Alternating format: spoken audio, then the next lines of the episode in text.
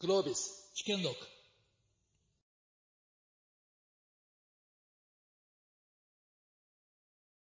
はい。それでは皆さん、こんにちは。もう疲れが溜まっているところだと思いますけれども、私は直前ですね、あの、打ち合わせをさせていただきまして、そこで堀さんがいらしてですね、えーフェスに協賛されてる企業、フェスに参加される方、何もアクション取ってない人ということでですね、あの、非常にリスクを感じる時間を味わったわけなんですけれども、あの、まさにですね、その今日あらゆるリスクを乗り越える経営戦略と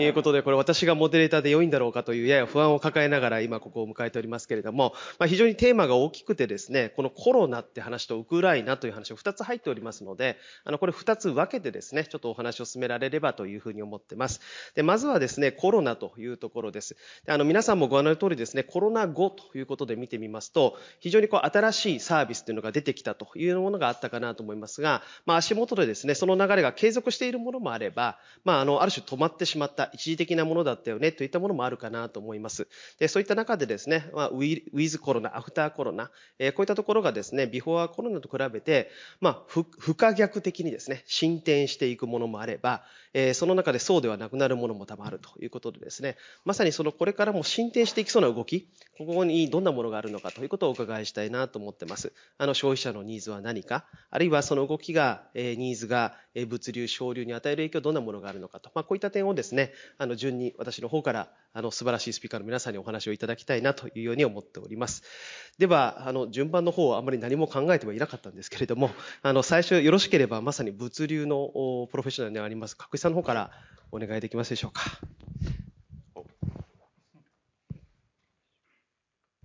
えー皆さん、こんにちは。えー、角井と言います。あのーまあ、今、まあ、本当に今回のテーマってかなり広いんですよね。まあ、その中でもコロナの話からしたいと思います。で、あのー一つ、まあ、先にお話したいなと思ってることがありまして、えーそれ何かって言いますと、えーまあ、これあの、えーまあ、軍事的な、えー観点なんですけども、えーまあ、素人素人は、えー戦略を語り、えープロはロジスティクスを語るという言葉があるんですよね。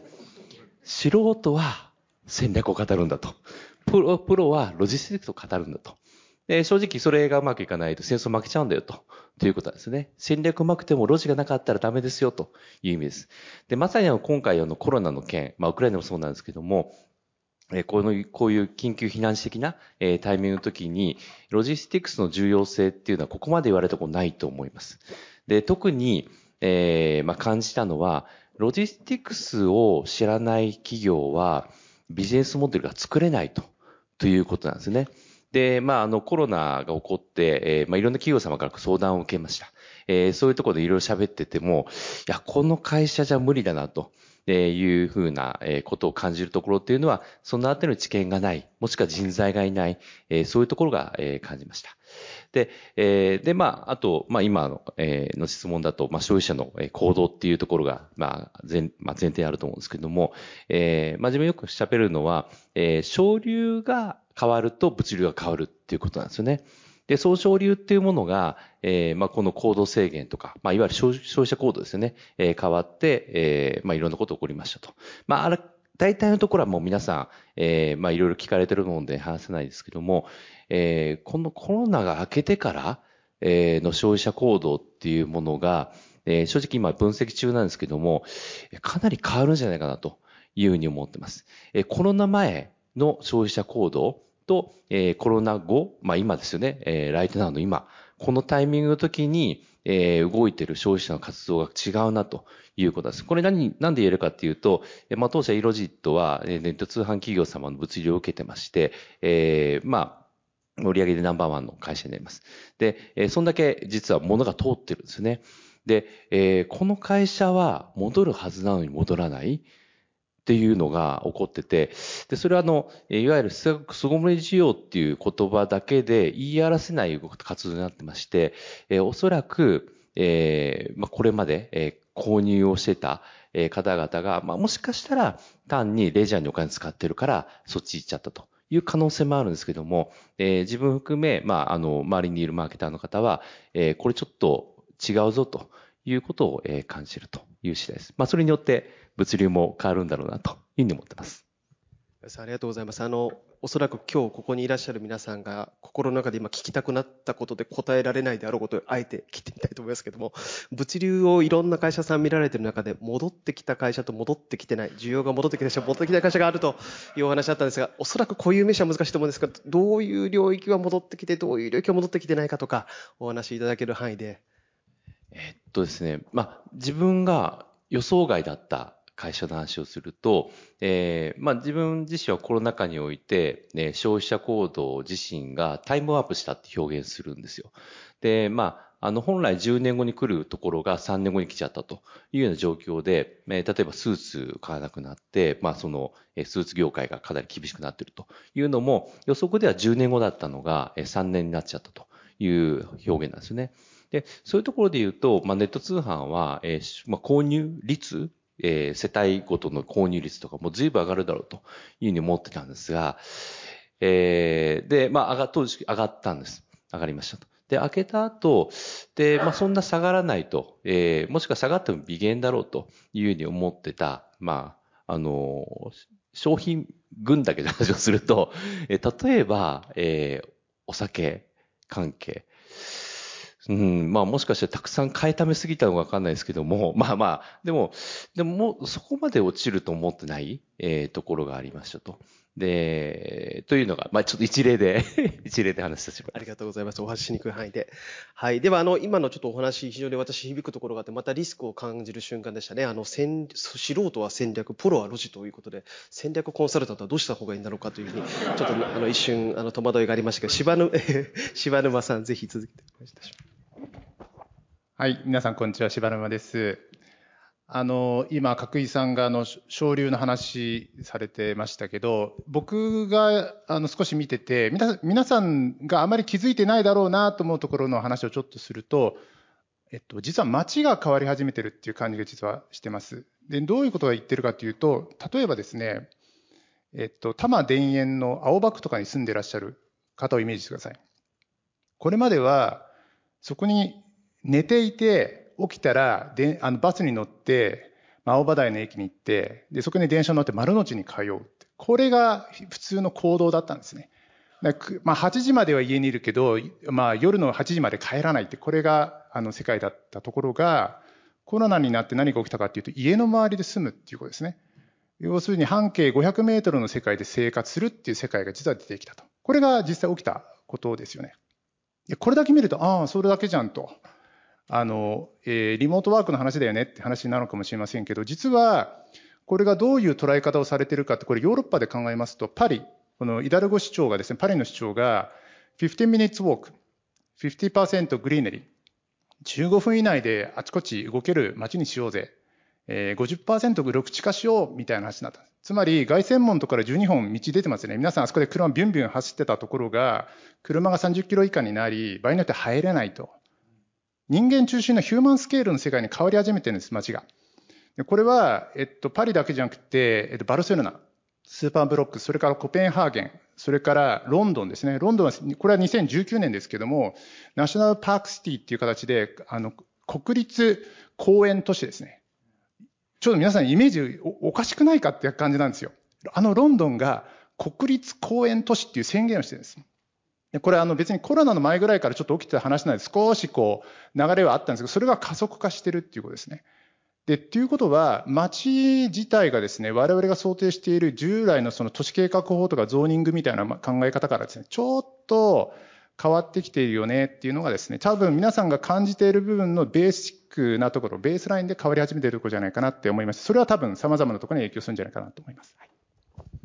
ありがとうございます。まさにちょっと街という観点まで飛んでいただいて、まさにこの街づくりのあり方ですね。スマートシティという言葉もありましたでしょうし、まあ、ウェルビーイングな観点から街、こういういろんな変化が、あの、まさにこれから起きてくるというトレンドはこれは続きそうだという、こういうお話だったのかなと思いました。いよいよということで伊藤さんもお待たせいたしました。おそらく、あの、いろんな店舗網があって、あの、需要の変化、消費者の変化、行動の変化、いろんなものが一番、あの、見られるお立ち位置だということだと思いますので、ぜひお願いいたします。聞きづらい質問される前に、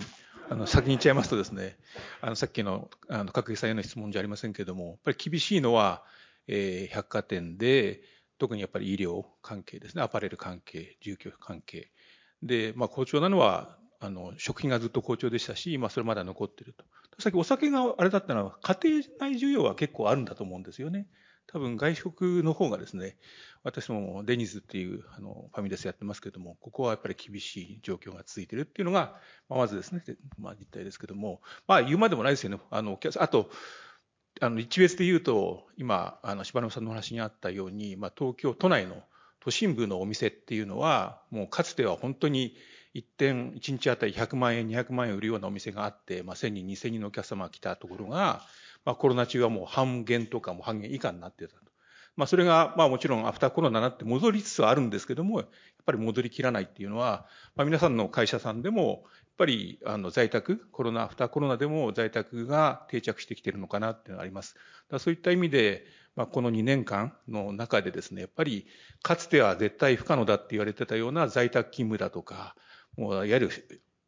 お客様のところに行かずにですね、セールするなんてことがまあ当たり前になってきたっていうことから、まあ、本当に生活パターンが変わってきたのかなということですし、まあ、消費スタイルっていう点においても、やっぱり e コマースで買ってしまう、非接触で買おうというところが増えてきているのはあるかと思います。私どもだから、あの、ネットコンビニですとか、ネットスーパーっていうような形でお客様のところにお届けする。そのお届けも手渡しだけではなくて、まあ、止め置きじゃありませんけれども、置き配っていう形でですね、置いていくようなものがですね、まあ、指示されたりとかっていうことがあって、まあ、本来であればお客様に接客をしてなんぼの世界っていうところだったのが、まあ、かなり変わってきたのかなということなんですね。ただ一方でですね、こう消費の二極化っていうのがあって、これはもう本当に景況感にもよるんだと思うんですけども、やっぱり本当に価格志向の強いお客様が、まあ、圧倒的に増えてきてるっていうのは、まあ、言うまでもないんですけども、一方で、いわゆるその富裕層の方たちっていうのは、あの、この間、伊藤元重さんがなんか日経に書いたで、強制貯蓄させられてたと。要は使いたかったけども、使えなかったから溜まっているという方たちがいるんで、そういう富裕層向けの消費っていうのはですね、百貨店の中でもですね、あの、非常に好調で、まあ一般的なアパレルはさっき申し上げた通り厳しいんですけれども、富裕層が買い求めるような美術品ですとか、宝飾品とかっていうのは、まあ、非常に好調だっていうのが今の日本の実態なのかなというふうな感じです。伊藤さん、本当にありがとうございます。具体的にあのお示しいただきまして、あの、戻ってきているところ、戻らないところというのは非常にクリアだったかなと思います。今、お三方のお話、あの、なかなかこう、あの、くっとまとめるのが難しいですけれども、まさに生活スタイルにやっぱり変化があったと。在宅だとか、まあ、こういった変化が起きたと。結果、省流にも変化が起きてきて、まあ、最終的な物流につながるということで、やっぱりこれが連動して変化が起きているというようなことが、あの、改めてやっぱり実感できたかなというふうに思っております。で、続いてのちょっと問いにも行きたいと思いますけれども、あの、まさにコロナについてをちょっと2つ目続けたいと思うんですけれども、中国政府ですね、が、あの、ゼロコロナ政策、まあ、こういったものを実施されたという皆さんの記憶に新しいかなと思いますけれども、特にですね、グローバルの企業でサプライチェーンが、まあ、こう、広きにわたっているというようなところですね、まあ、アップル、ソニー、こういった会社もそうでしょうけれども、まあ、非常に大きな影響があったということかと思います。で、その中で、まさにこの、まさに今日のテーマのリスクなんですけれども、あの、金融業界ですね、では私の知る範囲では非常にリスクに対しての感度がやっぱり高い業界で、歴史的にはですね、おそらく CRO とか CRMO と言われるような、まあ、リスクをちゃんと管理することに責任を持った役員と、こういったものを置かれるということがあのありました。一方で直近で言うとコカ・コーラのような消費財メーカーもですね、このリスクに責任を持つような、まあ、有事対応の責任者を置く、まあ、この対応プロセスを整えると、まあ、こういった動きがですね、あの直近起きてきていると、こんなふうに理解してますが、まさにこの日本企業のですね、あの有事対応に備えた体制だとか、経営の意思決定プロセス、こういったものの現状とか課題、この辺についてですね、ぜひお伺いをしたいかなというふうに思っております。じゃちょっと順番を変えた方が、あの、刺激があるかもしれないと いうことで、あの、柴沼さんからじゃあ今度お願いできますでしょうか。そうですね。あの、今の CRO とかそういう人をですね、設置するっていうのは、まあ当然やっていくことだと思うんですけど、あの、今回コロナの時に、あの、今までのものの経営の発想で大丈夫かなっていうのはちょっと私感じてまして、で、どういうことかというと、一社で対応できるものってあんまりないんですよね、正直言うと。で、今回、あ、ちょうど、あの、えっとですね、三立さんが多分最初に言ってたように、今回パンデミックの中で分かったことはグローバルコラボレーションをしなきゃいけないっていうことが分かったみたいな話を第一章でやられてたと思うんですけど、それを受けてですね、多分受けてじゃないかな、ビル・ゲイツさんがですね、JARM っていうことを言ったんですね。GERM ですね。グローバルエピデミックリスクマネジメント。で、これは、えっと、今回のコロナをあの踏まえてですね、3000人の体制、あの、フィジシャンとかですね、あの、まあ、様々なその文化的なことを知ってる方とか、いろんな人を3000人集めるべきだと。で、何やりたいかという100日の間に全部コンバットする必要があると。100日のうちにその3000人の人を動かして、えー、極小化、リスクの極小化をすればですね、あの世界は救われると、まあ、こういうことを言ったんですね。っていうようなことを考えるとですね、じゃあさっきの CRO とかそういう人たちは、一体何をやらなきゃいけないのかっていうと、社内のこれまでのインターナルマネジメント、人物お金をどうマネージするかっていうことではなくて、エクスターナルマネジメント、エコシステムをどう作るか、世の中で一番知ってる人は誰か、アーキテクチャーとして使えるものは一体何か、まあ、こういったものをですね、外に向かってつなげていく、こういうエクスターナルマネジメントをすることで、リスクを最小化、オールターナティブを探すですね、エコシステムを作りに行くっていう、こういうプロアクティブな動きが必要なんじゃないかなと思います。で、あと、プラス大事なことはですね、人だけでやるっていうことじゃなくてですね、まさに角井さんがやられているようなですね、仕組みとか、そういうもので、アーキテクチャによって自動的に情報が入るような仕掛けにする。まあ、こういったようなことが必要になるんじゃないかなというのが私の感覚です。ありがとうございます。非常にもうクリアなメッセージいただいてありがとうございます。まさにその CR を置くだけでは意味がないということで、そのエクスターナルのマネジメントと、まあ、仕組みにまで落とすというお話をいただきましたが、あの、ぜひ加えて、角井さんの方からもお願いします。えっと、まあ、まあ、今回ね、あの、中国が止まってみたいな話を聞いたときに、で、まあ、やっぱ、まあ、ちょっと思ったのは、ね、まあ、3.11なんですよね。で、まあ、それは非常に我々も直、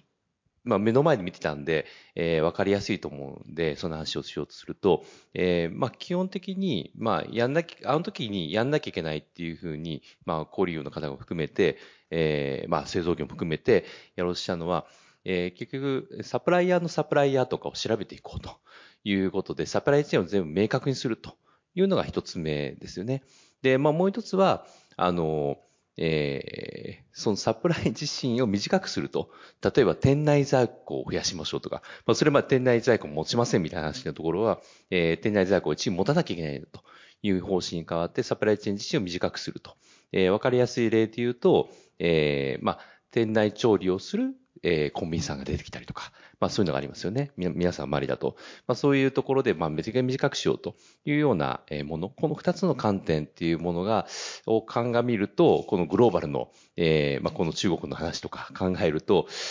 やっぱりその、まあ結局サプライヤーのサプライヤーをそこまで知らない企業はやっぱ多い。だからここは調べなきゃいけないと。で、もう一つは、えー、距離が長いやつは短くしなきゃいけないと。で、まあ、海外だったら、えー、まあ、海外でも距離短く、えー、もしくは、えー、海外でも、えー、日本できるものは日本で作るというところがあるかなと思います。で、えー、海外の場合のリスクだと、まあ、さっきね、あの、ちょっと打ち合わせの時喋ってたのが、まあ、国のリスク、えー、まあ、国がここと付き合っちゃダメだって言われた瞬間にもう調達できないわけですね。で、というのがあるんで、えー、まあそこはもう一企業どうしようもないと。で、そう考えたらやっぱ国との付き合いよりも中でやった方がいいのかなと。まあそういうところで言うと、えー、例えば食料とかもね、日本の食料自給率はね、カロリーとかなんとかいろいろ言いますけど、でもまあ足りないのは足りないじゃないですか。で、それ考えたら、まあ、シガマシスがやってる培養肉とか、そういうフードテック系のやつは、やっぱりあの、シンガポール並みにドーンと投資して、日本でもあの肉は全部作れるぞという感じしなきゃいけないのかなというふうにちょっと思いました。はい。ありがとうございます。まさにそのサプライヤーのサプライヤーまで調べたり短くしたり、まあいろいろなこう視点が必要だということだと思うんですけど、まさにあのリスクと一言でもこのコロナ、パンデミックっていうこともまあリスクの一つだったかもしれませんけども、えー、おそらく伊藤さんのビジネスのところでは安定的に供給をするだとか、そのスピードであるだとか、あるいはサプライヤー選定の中でおそらくその人権侵害でいろんな観点からおそらくリスクの管理、チェック、あのこういったものをされていらっしゃるんじゃないかなと思うんですけど、ぜひそのあたりも含めて。そうですね。はい。あの、まあ、ライシスに対するマネジメントっていうかリスクマネジメントとですね、まあ、平時のこうリスクマネジメントやっぱり分け分けなきゃいけないと思うんですけども、まあ、クライシスの時、まあ、例えば、あの、さっきやった3.11の時なんかはですね、本当にクライシスでしたし、まあ、今回もコロナが始まった時っていうのは、もう先が見通せないし、どんなことが起こるのか分かんないっていうことでも、毎日のように、まあ、幹部はじめとしたミーティング、まあ、CRO だとかなんとかっていう話じゃなくて、全員が幹部が、まあ、社長筆頭にですね、集まって、毎日現場で起こっていることがないんで、対応していくっていう、その変化対応で、まあ、過ごしていくっていうようなこと。まあ、それは、あの、毎日から習字に変わり、まあ、月とかってだんだん、まあ、落ち着いてくればですね、そうなってくるっていうような形が、やってましたし、まあ、その時の、まあ、本当起こることっていうのは、まあ、様々、我々が想像 あのしないようなこともですね、まあ、起こってくる。まあ、今でも 忘れない、最初に、あの、コロナが、あの、なんていうか、感染者がですね、店舗で来た時に、保健所が来てですね、あの、それは、あの、ある、あった、まあ、ロフトっていう、あの、会社の店だったんですけども、あの、保健所が来てですね、あの消毒剤を全部噴霧しちゃったと。そうすると、そ その、それによって商品がですね、半分以上ダメージ食らってですね、これがこれから毎日起こるのかって話だったらですね、どうなっちゃうのかっていう話をですね、たの覚えてますけども、まあその後はだんだん皆さんもご存知の通り吹けばいいとかですね、吹かなくてもいいみたいになってきて、どんどん分かってきた。まあそういうふうな形で、まあ本当分かんない時のクライシスに対してはどうするのかっていうのはもうそういったこと。まあ平時っていうことにおいてはま、私どももそのリスク統括部っていうのがあって、まあそ、まあ、そこのヘッドは私になってくるんですけども、その統括部があり、まあ、これは平時の中でですね、各社に、まあ、どういうふうなリスクが想定されるかっていうことをリスク調査表っていうのは挙げさせます。まあ、会社によっては100とか200のですね、あらゆる業務系のリスクですとか BS 系の話、あるいは事業系の話ですね、そういった形で分類して、まあ、上げてきて、まあ、それの想定被害額と発生確率っていうのを掛け算して、まあ、どのぐらいあるのかっていうことを、まあ、うちの会社で全体でどのぐらいあって、まあ、それがうちのバランスシート上でどれ何何倍ぐらい耐えられるのかっていうところをですね、まあ、計算するっていうようなことをしてます。まあ、ただこれも絵に描いた文字じゃありませんけれども、まあ、発生するときは発生するわけなんで、発生確率が低くたってですね、起こったときはまあバンとやられるわけですから、ただそういったようなことを備えてとしてやってますし、あるいはまあリスクっていうのはまあ事件、事故、あるいは残念ながらインターナルな事件もありますので、まあ、そういった重要事実っていうことが、まあ、どういうふうに報告が上がるかっていうところ、これはだんだん組織が大きくなると難しくて、まあ、あの、小さな組織だったらですね、すぐ起こったことパッと入ってきますけども、これが、ま、事業会社で起こったことは、てか、店舗で起こったことが、その事業会社の本部に上がり、本部で上がったことが今度ホールディングの方の私の持ち株会社の方に上がってくるのにはですね、結構な時間がかかったりだとかする。いうことで、あの、そういったようなことをどれだけスピーディーに上げていくかっていうのは、まあ、本当に現場の人たちの感度とですね、それを聞いた時の報告するものの感度なのかなっていうところはつくづく感じているところなんですけどもね。ありがとうございます。あの、非常にクライシス、平時両方の観点からお話をいただいてクリアになりました。ありがとうございます。あの、まだまだちょっとお伺いしたいところなんですが、こと二つ目のテーマですね。あの、今、コロナというところでお話を聞きましたので、ウクライナという方向にも行きたいなと思ってます。で、ウクライナの侵攻ですね。これで、まあ、サプライチェーン経営に影響があるという部分があったかなと思いますけれども、まさにあの、今日の一部のセッションでもですね、あの、まさにこの環境変化、大きな変化を受けてですね、サプライチェーンを効率性だけ重視しているのでは、あの、いけない時代が来てるんではないかと、まあ、このような議論もあのありました。あのそういった中でですね、まさにその調達先を分散させようだとかですね、まあ、そうすると今度この規模の経済性が落ちてきてしまうんじゃないかだとか、まあ、こういった議論も十分にあると、そういった中で、まあ、いろんなこうトレードオフが多分あり得るんだと思うんですよね。まあ、そういった中でどういうふうにこの最適なあのポイントを見出してですね、サプライチェーン作っていくかと、まあ、こういったようなこの考え方とか視点とか実例、こういったところもぜひお伺いをしてみたいなというふうに思ってます。では、角井さんからよろしいですかね、今回。はいはい。まあ、あの、先ほどね、話させていただいた観点で言うと、まあ、やっぱり、その、それぞれ国の、まあ、調達先をえ見た上でリスクをチェックするというものと、できるだけ短くしていくという観点が必要なんだろうなと。で、まあ、やっぱり、そのコロナもそうだし、ウクライナも、やっぱり有事なんで、うん。まあ、こっちにはたま飛んできてないですけど、世界的には有事なんで、で、まあ、そういう観点で、まあ、考えると、まあ、先ほど話した、まあ、素人は戦略で語り、プロはロジスティクスを語るというところに入ってきて、で、ロジスティクス自身が、まあ、実際に、ええー、まあ、機能するようにしなきゃいけないと。で、まあ、自分本当も、まあ、本当あの、思ってるのは、えー、国が、まあ、さっき言った国が止めたら輸入できない とか、えー、輸出できないとか、というものがあるんで、そうなると、もう地産地消の世界に入らないと、まあ厳しいんだろうなと。うん、まあ、あのまあ、その調達先の分散化みたいな話も、えー、あったんですけど、分散しても、まあ、経済合理性が下がり、えー、しかも、えー、まあ、その一箇所が崩れたときに、えー、まあ、調達力が下がっちゃうっていうことが起こると、まあ、多少高くても、まあ、国内で、えー、作らざるを得ない。まあ、さっき、まあ、うち、実は打ち合わせの時喋って半導体の話とかあったんですけど、うんまあ、そういうような、ねまあ、コストとリスクのバランスで言うと、今は有事なんで、リスクファクターを大きく見て、まあ、本当にリスクの計算式で言うと、えー、まあ、レバレッジ的にちょっと金額大きくなるというふうに思って行動した方がいいんじゃないかなというふうに思ってます。ありがとうございます。非常にクリアですね。はい。じゃあ、えっ、ー、と、島山さんもぜひ続けてお願いいたします。じゃあ、せっかく角井さんの後なんで、角井さんの話に乗りながら、はい。あの、多分地産地消っていう考え方は、総論皆さん多分賛成の中で、じゃあその時で言ってる土地って何なんだって話かなっていう話をちょっと一回解きほぐしてみようと思うんですけど、多分その土地を決めるにですね、あの、二つの視点があるかなと思って、一つはあの、あの、米中で言われてるのはデカップリングですよね。もう別れちゃおうぜと。もうこの完全別の世界。これは一個の作用ですね。で、反作用っていうのは、フレンドショアリングってこれ言ってて、これあの、イエレンさん、今財務長官前の FRB、えー、議長か、のイエレンさんが言ってるフレンドショアリングですね。フレンドのショアリングっていう考え方。近しい友人の国、国とやると。デカップリングとフレンドショアリングのこのあの作用と反作用のこの関係性の中で土地の範囲っていうのは決まるっていう、こういうことじゃないかなって思います。で、その時にじゃあ何によってその、そのラインが決まるのかっていうと、いわゆるクリティカリティだと思います。で、これはあの、食料とエネルギーと半導体って大体この話をすると出てくるので、この3つの話に分けて考えていくと、例えば、半導体であれば、今、その TSMC が大体このあの製造のところかなり抑えちゃってるっていうところで、アメリカは強制的にアリゾナに、まあ、ドカンと投資しろと。で、補助金出すから来るんだぞと。で、九州にもそのソニーさんとかデンソーさんが一緒にやるから作ってねと。で、こういうそのですね、自給率をとにかく、いわゆるその本当の国境の中に持ちたいっていう、こういう世界が一個。それから、あの、食料に関してっていうのは、あの、まあ、土地はなかなか変えれないので、できるだけその長期の契約を結ぶみたいな、そういう国対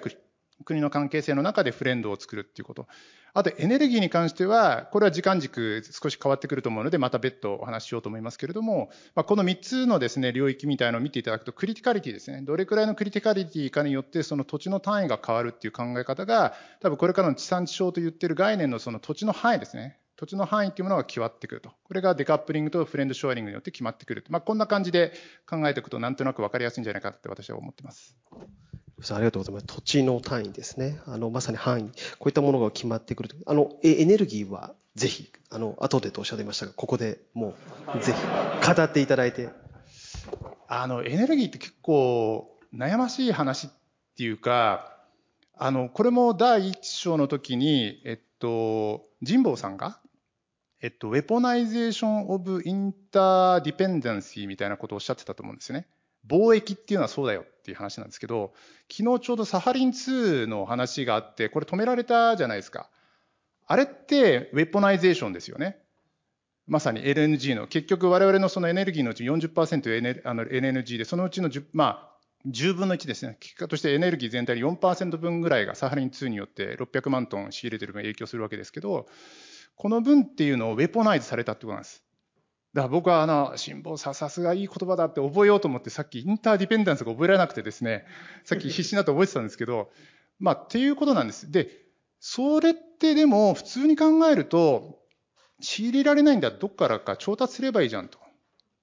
単純にそう思うわけですね。なんで一カ国にそんなに影響されるのと。だって需要が高いんだったら作ればいいじゃんって。誰か投資してやればいいじゃんと。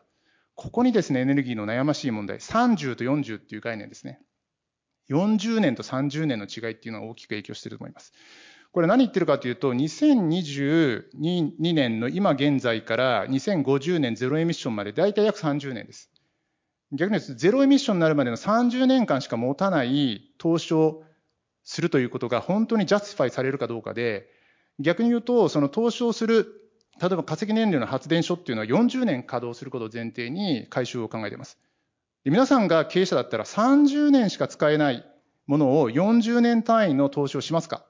ノーですよね。しませんよね。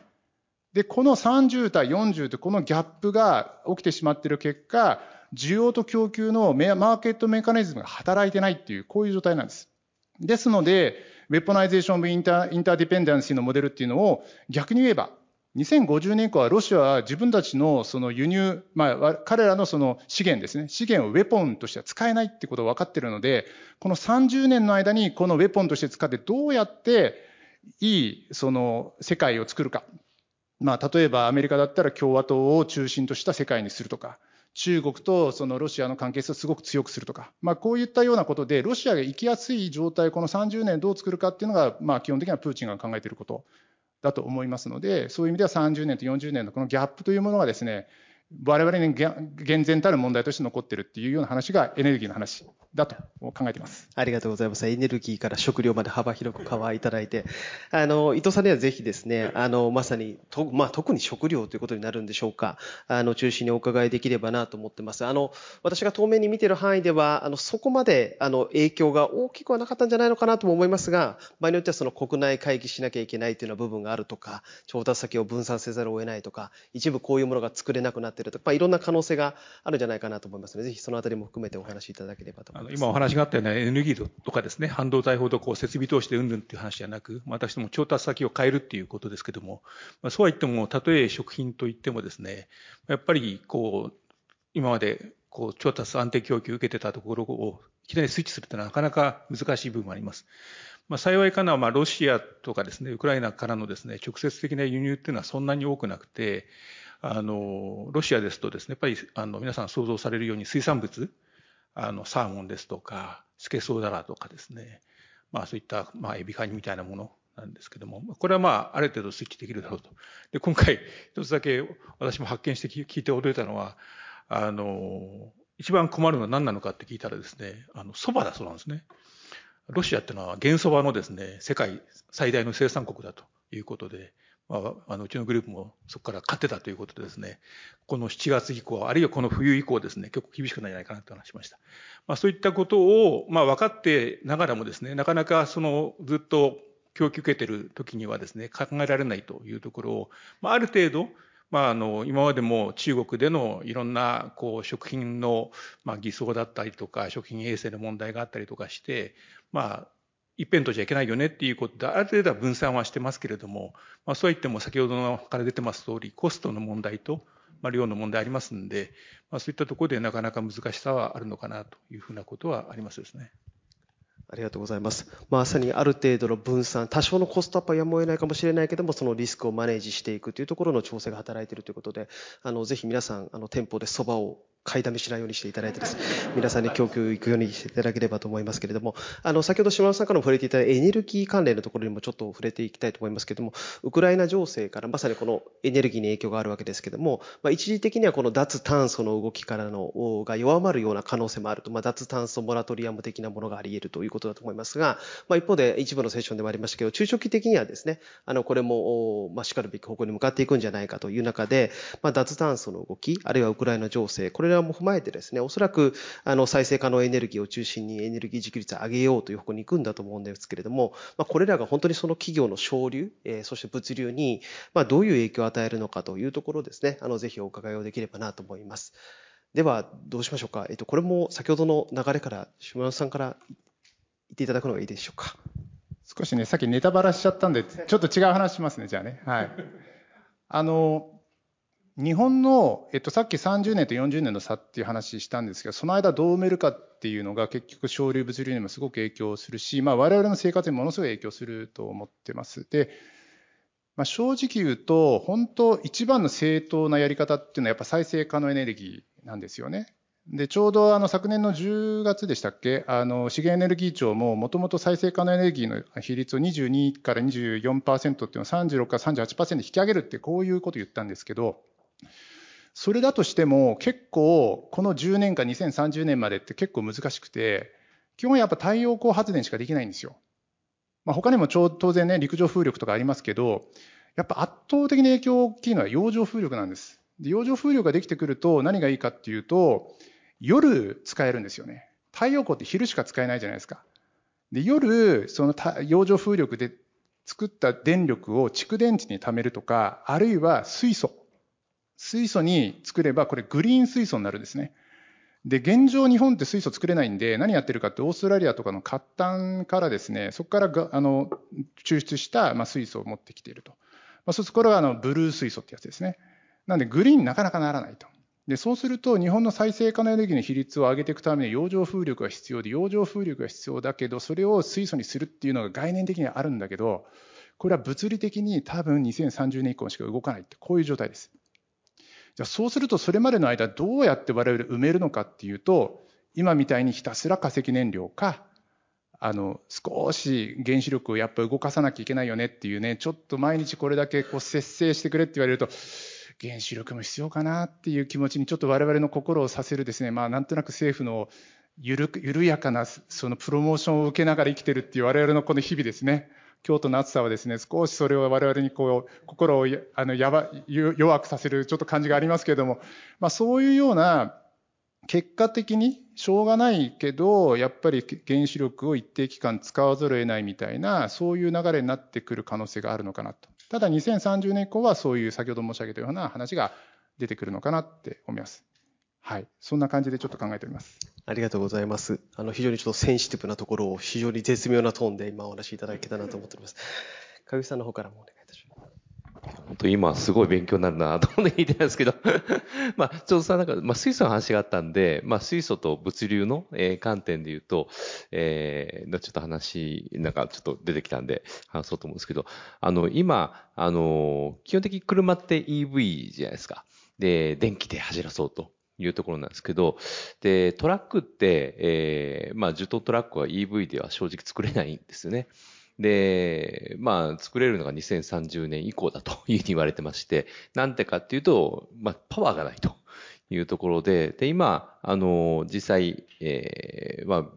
イスラエルのベンチャーがね、走らせてるのが、水素と EV を掛け合わせた、えー、大型トラックを走らせるというのがあって、で、まあ物流っていうところは EV だけじゃちょっと難しいんですよっていうのは多分そういう話をしたいなとちょっと思いました。はい。で、えー、っと、そうですね。で、エネルギーのところなんですけど、まあ自分そこまで、あの、詳しくないんですけど、えー、まあちょっと自分がたわいないところで、まあさっき上達さんの中で喋ったところで言うと、例えば今、これって、あの、どう思いますかという話なんですけど、あ、これ見てね、あ、プラスチック繊維使ってないと。よく考えてるなというふうに多分思われると思うんですけど、自分から見るとロジなんで これって、プラスチックでは潰せるじゃないですか。圧縮していけるんですけど、これって潰せないんですよね。いや、ロジ的にはちょっとまずいんじゃないですか？みたいな話をちょっと思ったりとか。だからまあ、もうちょっとその、えー、エネルギーに関してもう少し精査して、まあだからトレンドとしては、まあだから自分、プラスチック製品を使うので、ちょっとトレンドも結構入ってて、で、それやってれば、まあ、なんとなくいいんじゃないのって感じになってて、でもよくよく考えるとこれ見たときに、そういうことがあるんで、まあ、そういう流されずにもう少し、あの、エネルギーの使い方？っていうものも、えー、考えてどうかなという、ちょっと、あの、もう全然大きい話からすごい小さい話なんですけど あの、ちょっと話させていただきました。はい。ありがとうございます。いいですね。まさにちょっとトラックの世界がどういうふうに変わっていくのか、あの、見えてない。おそらく物流に関して、あの、必ずしも知識がある方ばかりではないと思うので、そういうちょっと変化もぜひ、お伺いできてよかったなと思ってます。で、あの、そうですね、伊藤さんの方には、まさにこのエネルギーのこそ私の、あの、浅い知識でおそらく加盟店の数がたくさんあられて、おそらくそのエネルギーのコストみたいなものが経営に与える影響みたいなのもあるんだと思いますので、あのそういった点も含めて、あのぜひどういう影響があり得るのかというところをご紹介いただければと思います。まあ、その前にあの今水素の話だと、うちも今あのトラックのですね水素トラックはまあテストしてて、あのやっぱり一般の自家用車としてあのトヨタが未来とか作ってますけども、なかなか普及させるの大変だろうということで、まあ、まずは業務用ということで、まあ、今トヨタさんだとか、あるいは自治体と組んでですね、あの、いろんなテストをしています。まあ、そういったことはまず一つです。今のご質問の、まあ、エネルギーコストっていうところはもう本当にシリアスな問題で、ま、セブンイレブンの場合、まあ、フランチャイズでやってるんですけども、お店で使っている電気量の8割はですね、本部が負担するっていうふうな、まあ、あの規約になってますんで、まあ、財務的なインパクト、でこれはセブンイレブンに限らず他のスーパーマーケットですとか、他の業態でもですね、本当にシリアスな、まあ、今年の業績に、まあ、あんまり言い過ぎますとですね、株価に影響しますんで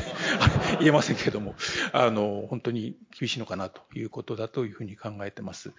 あと、その、ただやっぱりエネルギーの、まあ、か環境問題考えたときに、やっぱりまあ原子力ももちろんあるかもしれませんけれども、やっぱり再生可能エネルギーにシフトしていくっていうことは、まあ大事なことなのかなと思って、我々はそれを進めていこうという形で、今、そのセブンイレブンの、あの、お店の天あの屋根の上ですとか、医療用角とかっていうこと、あるいは駐車場なんかにもですね、あのルーフをつけて、そこの上にあの太陽光パネルをつけるということをやってますし、えー、蓄電池もですね、まあ、いろんなところと、あの、EV で使ったその電池をですね、まあ、自動車のほどはパワーないんだけども、まあ、お店の蓄電池にはあのできるんじゃないかっていうことで、あの自動車メーカーさんなんかとあの協力をして実験をしているというふうなことも起こってますし、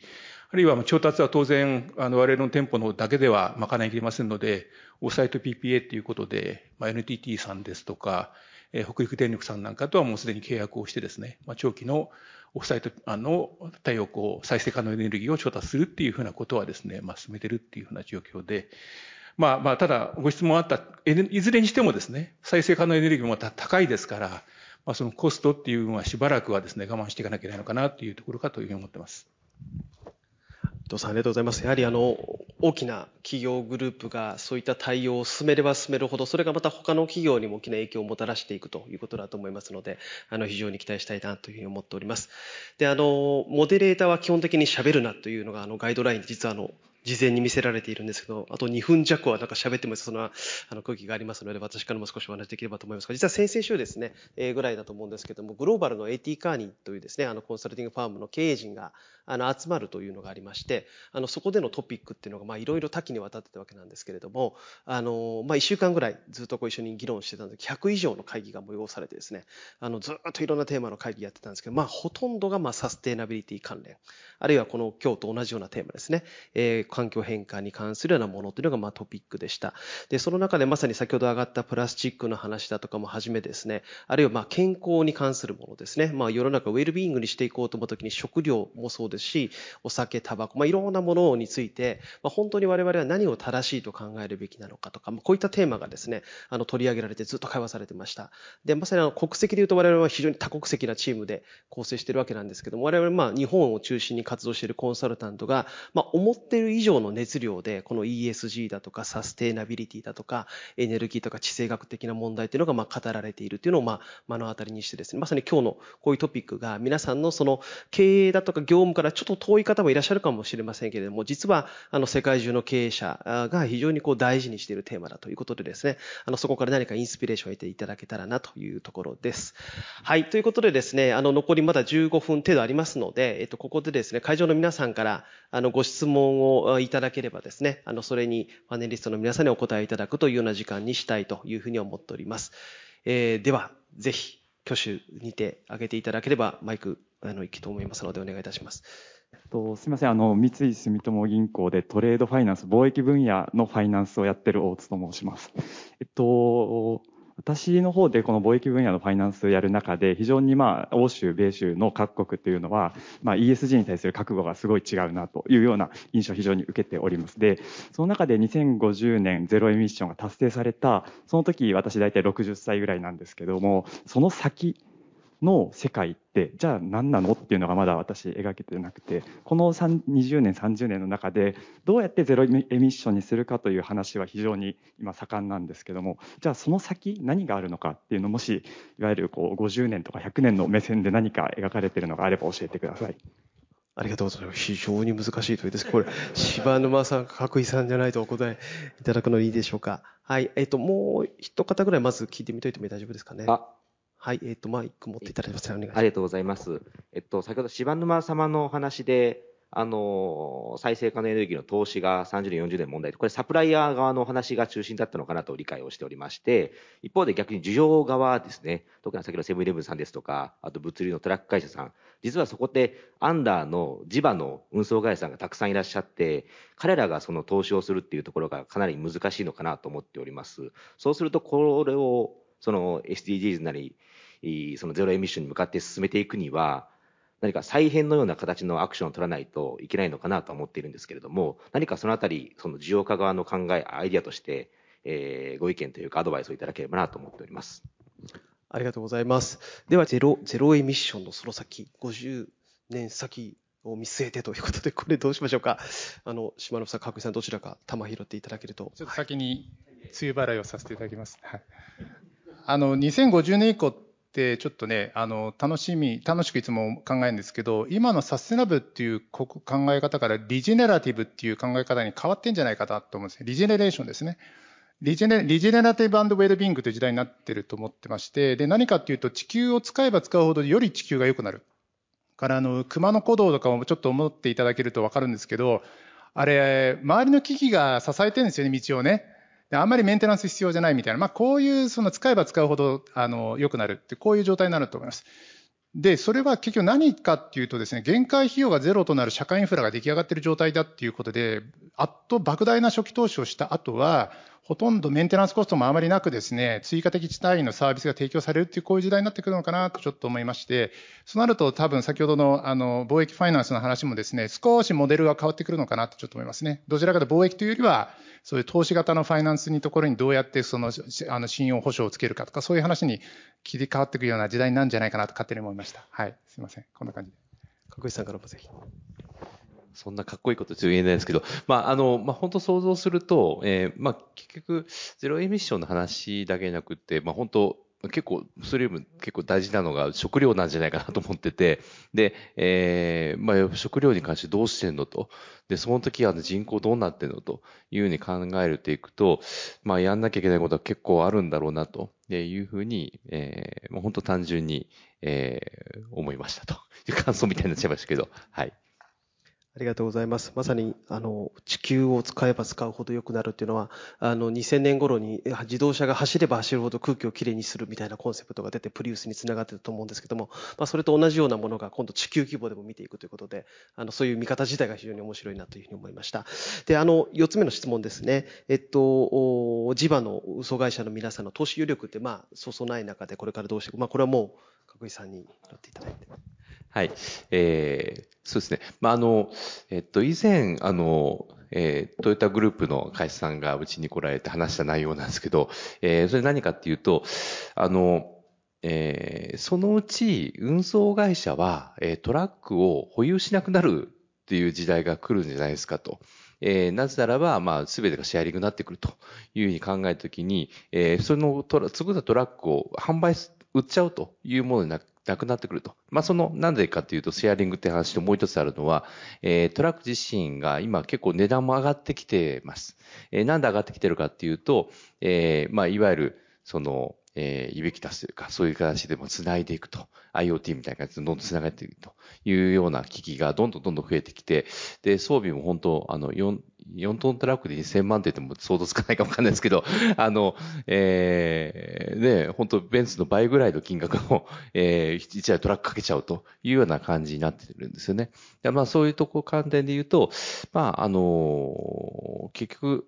まあ今の、えー、多重構造になってる、えー、まあトラック事業者さんなんですけど、大体もうあの2時、3時って当たり前の世界なんですけども、えー、まあそこが、まあ、トラック持たなくなどうなったら、どうなっていくかというと、まあ結局営業代行っていう世界になってきて、で、運行は、まあ自動運転もありますから、えー、まあトラック事業者さんが、えーあの、トラック、トラックメーカーさんが、えー、それぞれの、えー、グループで、えー、どんどんどんどん回しているという世界になってくるだろうという予測を、えー、自分はしています。まあ、実際そういう動きもアメリカの、えー、トラックメーカーさん見てても、えー、そういう向きだなというところは、まあ自分としても確信持って、えー、思っています。はい、ありがとうございます。あと5分少しあるということで、あの、質問追加で受け付けたいと思います。あはい。と、テラスマイルというで農業のデータ分析をやってる会社の生駒と申します。えっと、明日セッションありますっていう話と、えっと、農業分野、この、今回ウクライナの情勢で、えっと、分かったのは、国の政策レベルでも、生産と需要のデータが結びついてないと、遮断されてるっていうことが分かって、これ国レベルでもどうにかしなきゃいけないっていう危機感を煽った、あの、みんな持ったんですけども、他の業界で、やはりこのウクライナの情勢と省流と物流において、実は日本の情報って需要と生産で遮断されていることが分かった業界があったのか、それとも農業界だけだったのかっていうのはお伺いしたい。はい、ありがとうございます。これはどうでしょうか？柴沼さん、広く見られているので、なんか回答いただけそうですか？具体的な例はちょっと分かんないです、僕。ええうん。なんかもしあれば。基本、基本はもう全体的に遮断されてるっていうふうに思いません？あの基本的には遮断されてるっていう認識はあります、それは。で、あの、確証はないです。ただ、えっと、今思ってるサプライショックのモデルっていうのは基本的にそういうモデルだと思って、コストアッププッシュって、あコストプッシュっていう話があったと思うんですけど、あれは基本的にはあるんだけど、どこにあるか分かんないっていうことで起きてしまってるのは結構あるっていう話なので、概念的にはそうだと思いますが、ただ具体的にどの領域がどれくらいっていうところまでは分かんなくて、全般的に在庫を貯めてる業界っていうのはほとんどだっていうことを考えると、全領域で起きてるってことじゃないかなと思います。伊藤さんからもありますか？大丈夫ですか？はい。あの、私からも少しだけ回答できればと思うんですけど、あの、おおそらく今お話しいただいた通りなんじゃないかなというふうに思っています。あの、最も多分 ID ポスの等々のデータで、まさに需要のデータを一番タイムリーに集計できるのが、あの、伊藤さんの会社じゃないかなと思いますけれども、その ID ポストがカバーしているお店自体がそもそもその日本の国の中でも比率が低いという状況なので、おそらく本当のエンドユーザーの需要がどのタイミングでどれぐらい出るかっていうのはほとんどのメーカーが把握できてないという状況になっているので、そうするとそこで完成品在庫が必要になり、完成品在庫がおそらくあの、まあ、流通側の倉庫に溜まる部分もあるし、メーカー側の完成品倉庫にも溜まるし、その完成品倉庫を蓄財するために、えー手前の部品とかも溜まっていくという構造になっているので、かなり多段階で、あの、在庫を貯めながらマネージしているということがまず起こっているので、あの、ご質問いただいた生産と需要のほとんどでまず繋がってないんじゃないかというのが、あの、私の認識でもあります。一方で、この在庫としてキャッシュコンバージョンどう上げようかというのは世界中の企業がやっぱり考えていて、あの、我々多国ですね。たくさんの国で、このキャッシュコンバージョンをどういうふうに上げるかというプロジェクトやっぱ動いているのを見ると、あの、まさにその問題がすでに顕在化していて、えそれに目をつけている経営者がたくさんいらっしゃると。まあ、こういうことなんじゃないかなと思います。加さんからも。だからそれで言うと、まあ、うまくマネジメントできているところは SPA とか D2C の世界ですね。まあ、例えばナイキさん自身がね、サプライを絞ってやっていくと。で、まあ、基本的に在庫をコントロールしやすくするというところから言うと、まあ、サプライヤーと、えーまあ、その消費者えの販売のえやつを、まあ、しっかりマネジメントするというところまでできているっていうところですかね。そうですね。そうなりそうですね。はい、ありがとうございます。あと、まあ、2分半ぐらいということですので、最後にですね、あの、それぞれお三方から一言ずつですね、あの、今日来てくださっている皆さんへのメッセージをいただいて、あの、締めくくりにしたいというふうに思います。思いますえーでは、島野さんから順番にこう、戻ってきていただく形でいかがでしょうか？あのまあ、コロナとウクライナっていう全く全然違った次元の話を同時に話すっていう面白いセッションだったと思います。で、でただ、一個あるのは、目の前に起きている現象の中に未来を捉えるっていうことはすごく大事なことだと思いまして、今日2050年の先はどうなるのかっていい質問をいただきましたけど、目の前にあるところにすでに100年後の世界が存在するっていう、そういう意識でですね、世の中見るとすごく面白いんじゃないかなと思いました。どうもありがとうございました。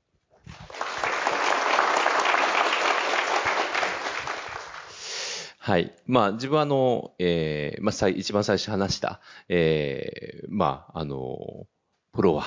ロジスティクスを語るというところなんですけど、まあ、なんでそういう世界かというと、今本当有事なんですよね。うん、まあ本当にあの、もう大変なこと起こってるなというところで、まあ毎日ニュースでね、あの中国の艦隊がなんとかなんとかって聞くたびに、いや、これどうなんだろうというところも正直あの、まあ正直ビクビクします。で、えー、だからこの有事の中では、えー、ロジスティクス、まあうちら自身は今ね、あの、ご飯とか食べれてますけど、どこでどういう感じになるかというのはわからないのという中で、えー、まあ常に戦争にありという気持ちで、えー、過ごしていただきたいと思います。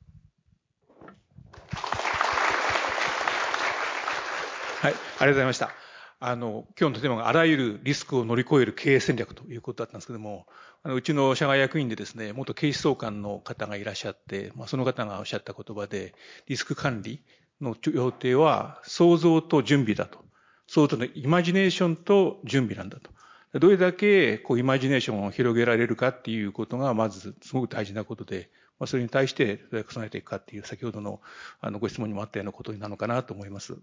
あとは概念的な形になります、ことになりますけども、まあ、何が起こるか経営してればわかんないんで、まあ、常にこう恐れを知るっていうことと、あとは謙虚であるっていうことだと思ってて、なんで謙虚であるっていうふうに思うかっていうと、結局、経営なんで、まあ、経済的なつながりで、まあ、いろんなサプライチェーンもできてるんですけども、まあ、最終は信用みたいなものになっていくんだと思うんですよね。お取引先とのとの信頼関係によって、物がこれだけしかなかったときに、A 社に持っていくか、うちに持ってくるかっていったときに、どっちの顔が浮かぶかっていうことがすごく大事になってきたりだとか、逆にお客様から指示されるときにも、A 点に行こうか B 点に行こうか、どっちに行けば物があるかねっていうところがあったりだとかするんで、まあそういった時にも、すべてにおいて、ある面謙虚になっておくっていうことがですね、あの、対お客様もそうですし、お取引先様とか、そのサプライチェーンの川上の方たちともですね、すごく大事なことなのかなと思うんで、皆さんがこれから経営に当たられるにあたってですね、その謙虚さっていうのは失わないようにしたいのかなと、ちょっとすごく理念的な話で恐縮なんですけども思いました。以上です。ありがとうございました。はい。それでは、あの、拙いモデレーションでありましたが、お三方の、あの、スピーカーとしての、あの、能力の高さに支えられまして、非常にインフォーマティブな、あの、セッションになったんじゃないかなというふうに思います。では、あの、最後に改めましてですね、お三方に、あの、拍手ということでお願いできればと思います。